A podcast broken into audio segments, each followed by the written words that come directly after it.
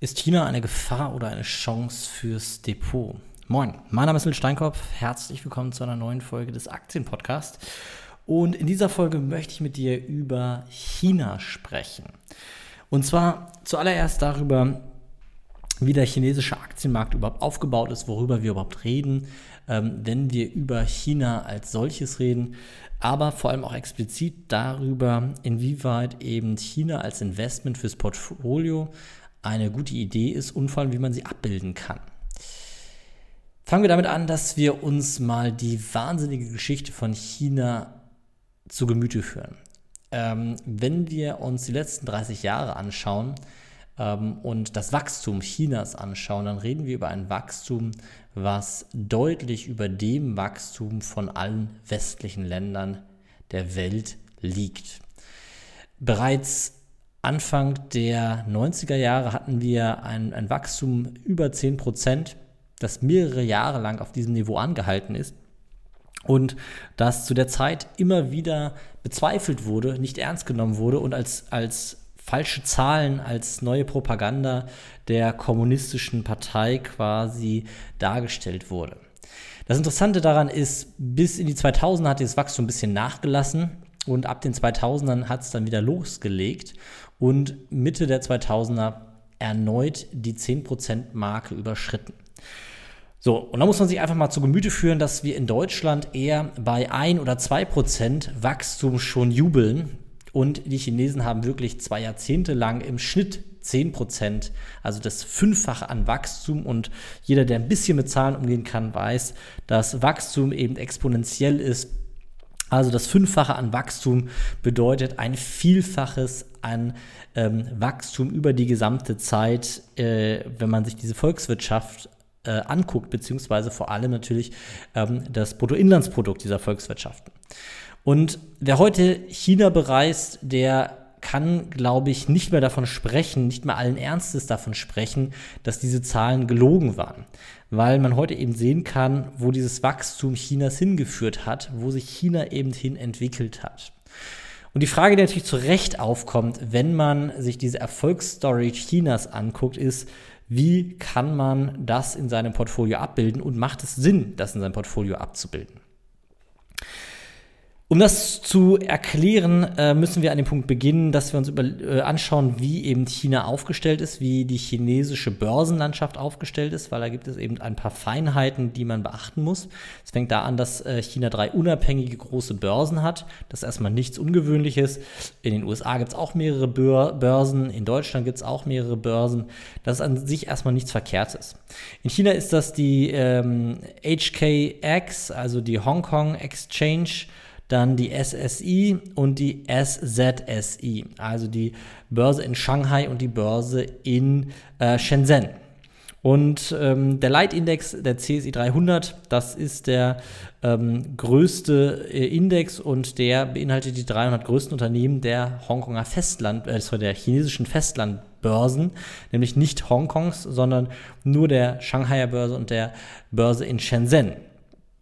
Und das Hochinteressante an diesem CSI 300 ist, dass er eine extrem geringe Korrelation zum äh, amerikanischen Markt, aber auch zum weltweiten Markt der Industrienation oder eben auch Teilbereichen wie dem europäischen oder dem, äh, dem pazifischen äh, Raum quasi bietet. Und eine geringe Korrelation bedeutet, dass es sich eben nicht gleich verhält wie diese Märkte. Das heißt, es verhält sich anders. Und diese geringe Korrelation ist unter dem Gesichtspunkt immer interessant, dass ähm, man diese geringe Korrelation nutzen kann, um mit mittels Diversifizierung ein Portfolio stabiler aufzubauen. Wenn ich zwei wenig oder gering korrelierende Anlageklassen in ein Portfolio packe, dann gleichen sie sich ein bisschen aus. Das heißt, wenn der amerikanische Markt einbricht, muss das nicht unbedingt bedeuten, dass der chinesische Markt einbricht. Und genauso umgekehrt, ähm, wenn der chinesische Markt einbricht, heißt es nicht unbedingt, dass der amerikanische Markt einbricht. Das heißt, wir haben dort die Möglichkeit, mittels dieser geringen Korrelation das Portfolio stabiler aufzustellen, wenn wir den chinesischen Markt erstmal rein statistisch gesehen in unser Portfolio integrieren würden. An der Stelle gibt es zwei Sachen, die man erklären muss. Nämlich das eine ist, dass man direkt Aktien aus China, aus vielen äh, Industrien nicht kaufen kann. Äh, China verbietet es Ausländern, wie auch andere Länder tatsächlich, Firmen aus bestimmten Industrien zu besitzen. Das heißt, ähm, ich als Deutscher kann in China nicht jede Firma kaufen. Dafür haben einige Banken sogenannte ADRs aufgelegt. ADR ist äh, eine, ein Zertifikatform, äh, das so viel wie American Depository äh, Receipt, glaube ich, heißt.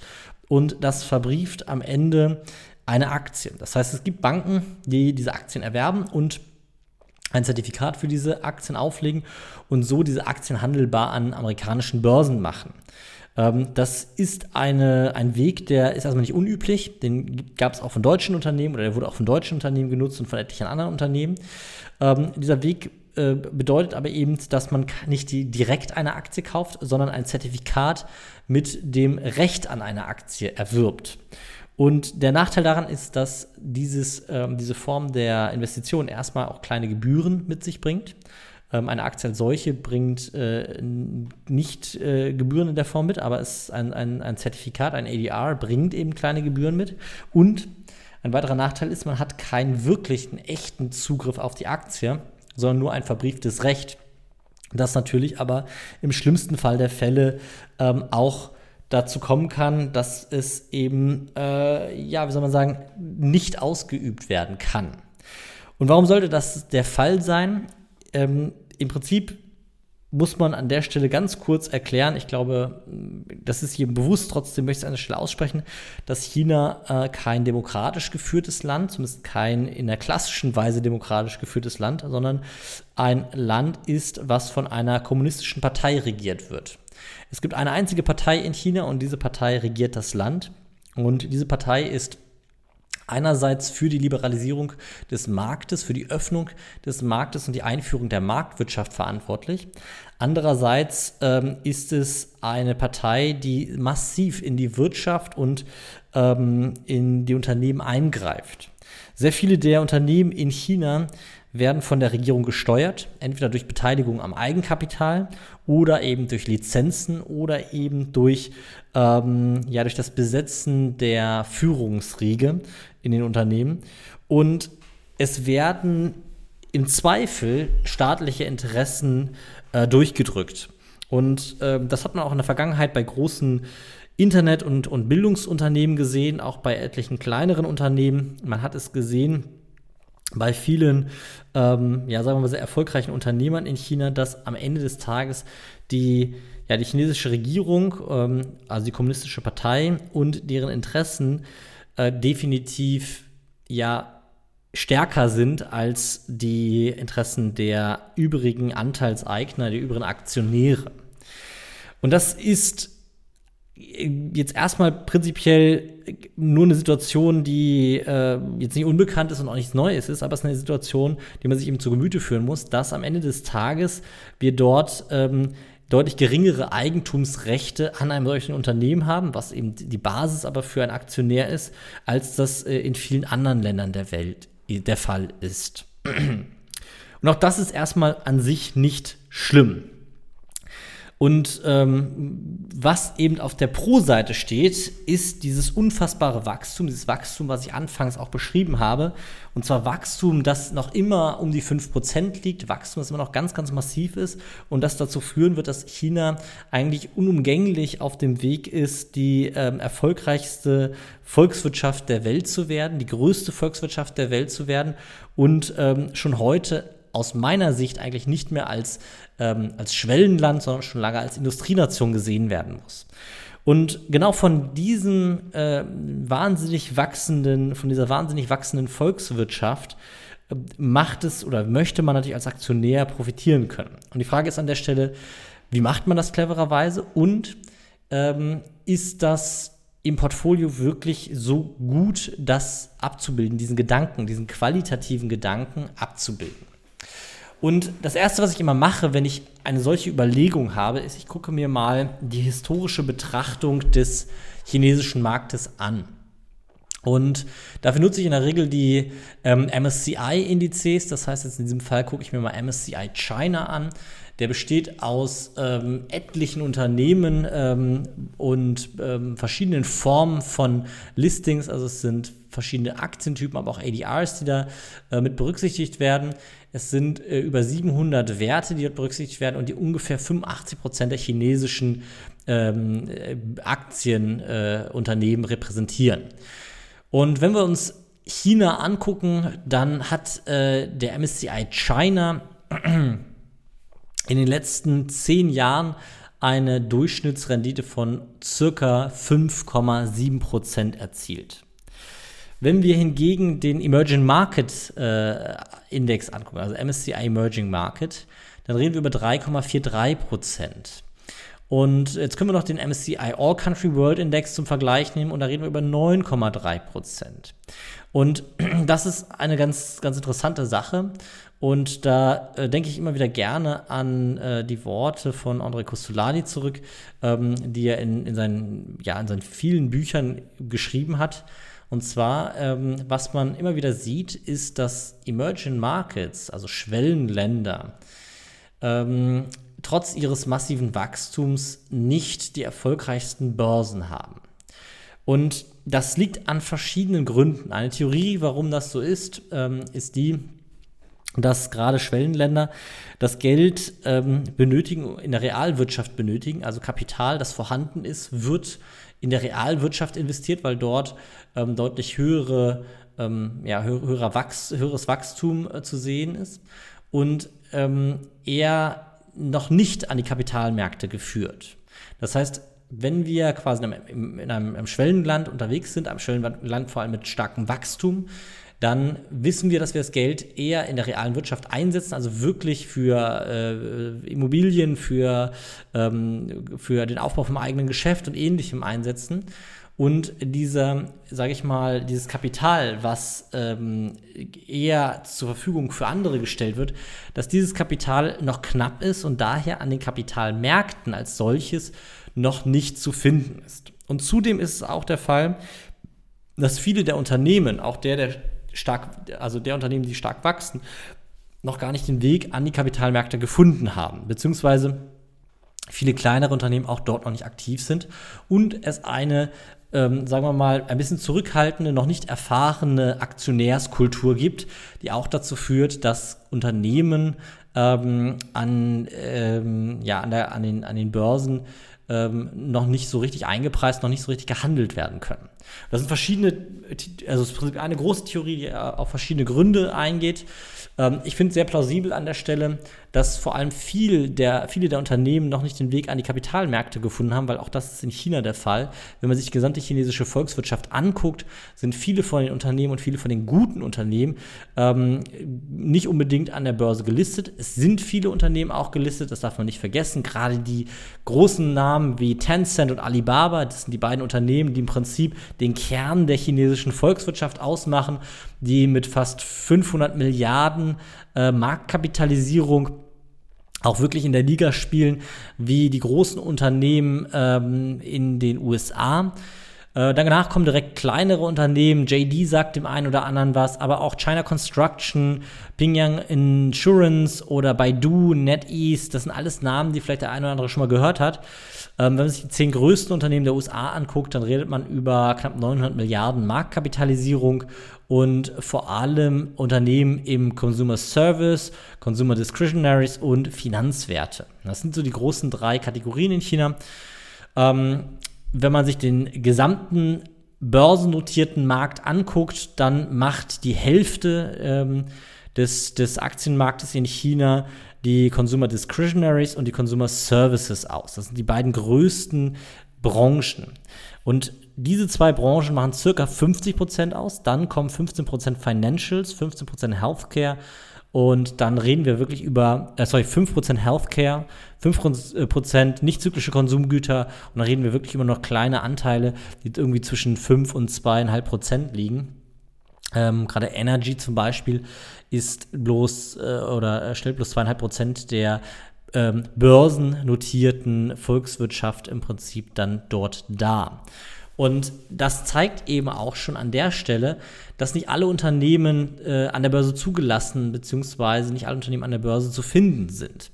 Und das ist schon eine Sache, die ich für ähm, ein bisschen kritisch oder ja doch ein bisschen kritisch sehe an der Stelle, dass eben äh, es nicht wirklich ein freier Markt ist, ein, äh, sondern ein Markt ist, der ähm, gewissen Regeln unterliegt. Und diese Regeln sind einerseits zwar in den letzten Jahren recht vorhersehbar gewesen. Also die kommunistische Partei ist, regiert nicht so, dass man sagen kann, es wird mit Willkür gehandelt.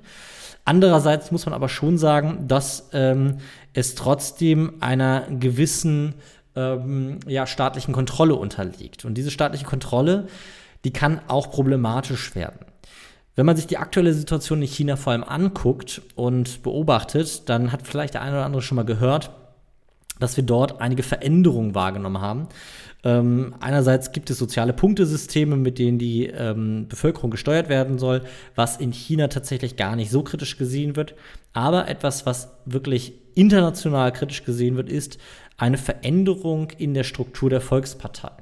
Es ist nämlich so, dass äh, die Partei ähm, lange Jahre so gut regiert hat, weil sie eine sehr ausgeglichene Partei war, die äh, dafür gesorgt hat, dass nicht zu viel Macht bei einer einzelnen Person ist und dass nicht zu lange Macht bei einer einzelnen Person ist.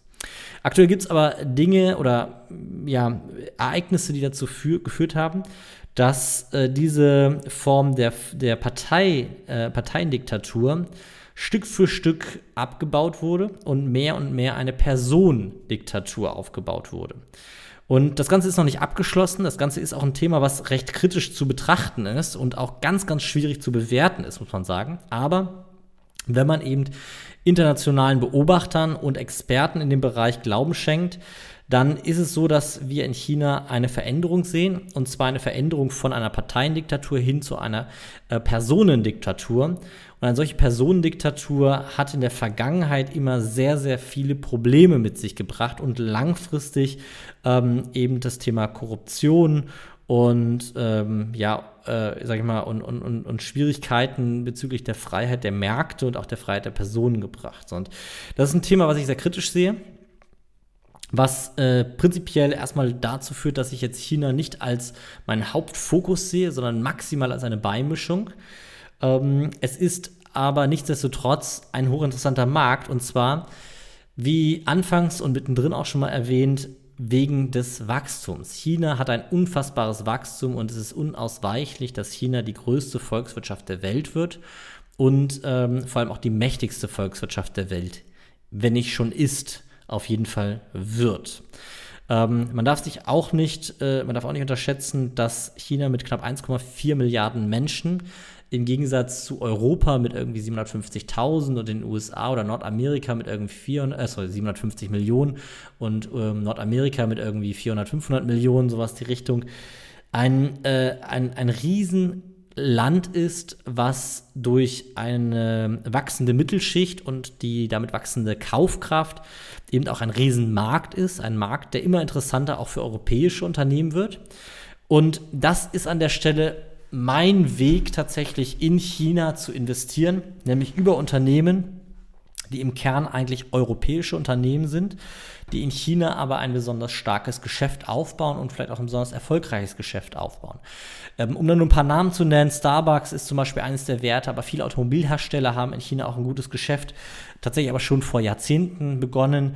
Ähm, und genau solche Unternehmen und auch Luxusmarken zum Beispiel sind Unternehmen, die sehr stark von diesem chinesischen Wachstum profitieren und die ich eigentlich viel lieber in mein, in mein Portfolio integriere. Das heißt, wenn man irgendwie diese aktuelle Situation, diese Verschiebung der Macht in China nicht vollständig in Portfolio abbilden möchte, dann kann man das eben versuchen über die Beimischung von Unternehmen, die eben ein besonders starkes China-Geschäft haben. Das ist vom Research halt ein deutlich höherer Aufwand. Ähm, wer jetzt nicht m, professionell in dem äh, Bereich Portfolio-Management unterwegs ist, der wird da auch ein bisschen Zeit brauchen, ähm, um wirklich herauszufinden, welche Unternehmen wie im, in den einzelnen Märkten aktiv sind. Wir haben da ein bisschen einfacher, äh, ein bisschen einfacheren Job, weil ähm, tatsächlich unsere Datenbank, also meine Datenbank, die wir aufgebaut haben, ähm, schon innerhalb der Datenbank äh, im Prinzip sauber deklariert hat, in welchen Märkten wie viel Teil des Umsatzes und des Geschäfts ähm, zu finden ist. Gut, ähm, das zu dem Teil China. Wer in China investieren möchte, wie gesagt, kann das über ADRs machen, kann das über ETFs machen, die im chinesischen Markt aktiv sind. Was da immer im Hinterkopf sein muss, ist, dass einerseits noch nicht das volle Potenzial der chinesischen ähm, Wirtschaftsleistung in diesen Indizes zu finden ist und das wird wahrscheinlich auch noch ein bisschen dauern. Ähm, eine Sache, die mir noch aufgefallen ist im chinesischen Markt, ist, dass die Chinesen als Aktionäre auch ein bisschen anderes Verhalten an den Tag legen, als ich das von vielen Aktionären, also jetzt im Behavioral Finance, ähm, als ich das von vielen anderen Aktionären in Europa oder auch in Nordamerika eigentlich kenne. Es gibt Phasen, da äh, hat man wirklich das Gefühl, dass die chinesische, chinesische Börse eher als ein großes Glücksspielhaus gesehen wird, als ein großes Casino, ähm, weil die, die Kursbewegung, die euphorischen Kursbewegungen, auch die depressiven Kursbewegungen, also Kursbewegungen, die durch emotionale ähm, Ereignisse oder ähm, durch, durch Herdenereignisse ausgelöst werden an der chinesischen ähm, Börse, sind deutlich extremer, als ich das aus dem, vom europäischen Markt kenne. Insgesamt ist es so, dass die Volatilität, wenn man sich die anguckt, ähm, in China deutlich höher ist als im äh, breiten Amerika, sorry, im breiten ähm, MCI Emerging Markets, also im breiten Schwellenmarkt und auch deutlich höher als im All Country World Index, also in dem Index, wo wir sowohl die Industrienation als auch die Schwellenländer repräsentieren. Wir reden über eine Volatilität in den letzten zehn Jahren von ca. 20 Prozent gegenüber 15 bzw. 13 Prozent im MSCI All Country World Index. Und wie gesagt, renditetechnisch war das jetzt im letzten äh, Jahrzehnt auch nicht der Brüller im, im chinesischen Markt, äh, insgesamt in den Emerging Markets aber auch nicht. Und ähm, dafür muss man sagen, wahrscheinlich war China noch der Treiber in den, ähm, in den Emerging Markets. Insgesamt, wie gesagt, aber äh, nicht, besonders, äh, nicht besonders interessant, was das angeht, also was die Vergangenheit angeht. Eine Sache möchte ich noch ansprechen, und zwar, wenn man sich die Fundamentalzahlen Chinas anguckt, dann hat man äh, bei dem Kursgewinnverhältnis in China eine, ähm, ein Kursgewinnverhältnis von 15,5 circa und im All-Country World Index, also im breit gestreuten Index über die Industrienationen und Schwellenländer, also einem wirklich breiten Aktienindex, reden wir über 16,3. Das ist erstmal nichts Wildes.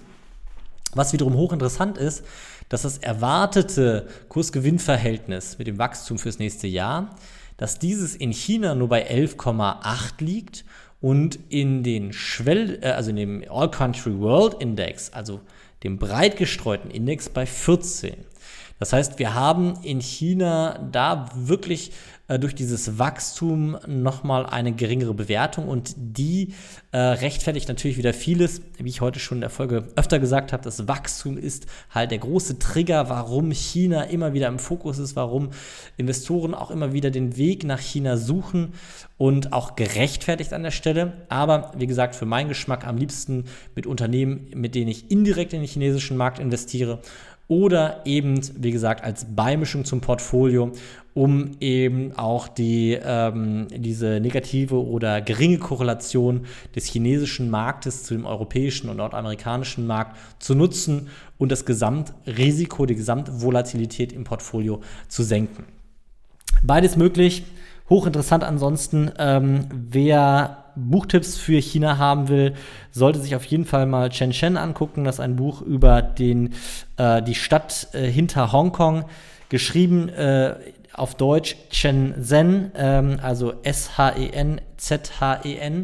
Hochinteressantes Buch, ähm, gibt sehr viel Einblick in die, ähm, in die Technologiefreudigkeit des äh, ja, der Chinesen, kann man sagen. Und ähm, ansonsten gibt es auch eine sehr schöne Biografie über den ähm, ähm, Jinping, ähm, den aktuellen äh, Regenten Chinas.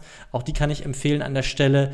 Ähm, habe sie bis jetzt noch nicht vollständig gelesen, habe sie bis, bis, jetzt nur angelesen, aber das geht schon mal in die richtige Richtung. Und wie ein Freund von mir gesagt hat, er würde gerne wissen, ähm, wer ist eigentlich dieser mächtigste Mann der Welt, also der zumindest bald mächtigste Mann der Welt, der aktuell chinesische ähm, äh, Präsident Xi Jinping. Und genau, das sollte man auf jeden Fall mal lesen. Gut, ich hoffe, dir hat die Folge gefallen.